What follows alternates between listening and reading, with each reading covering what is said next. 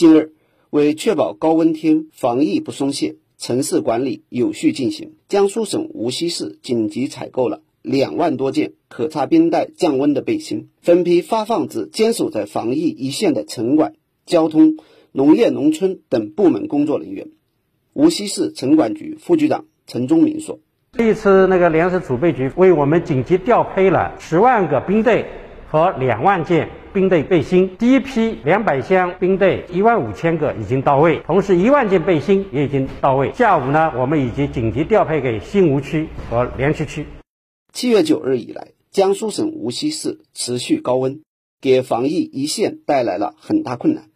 无锡市红豆集团。”以公司一款速干衣为蓝本进行开发，在背心的内侧前后各加了二个和四个口袋，冰袋采用医用冰袋，只要用力将里袋捏破，均匀摇晃，冰袋就会在瞬间降低温度。接下来，红豆集团还将根据基层反馈不断改良样式，并持续加大产能，为更多基层防疫人员送上清凉。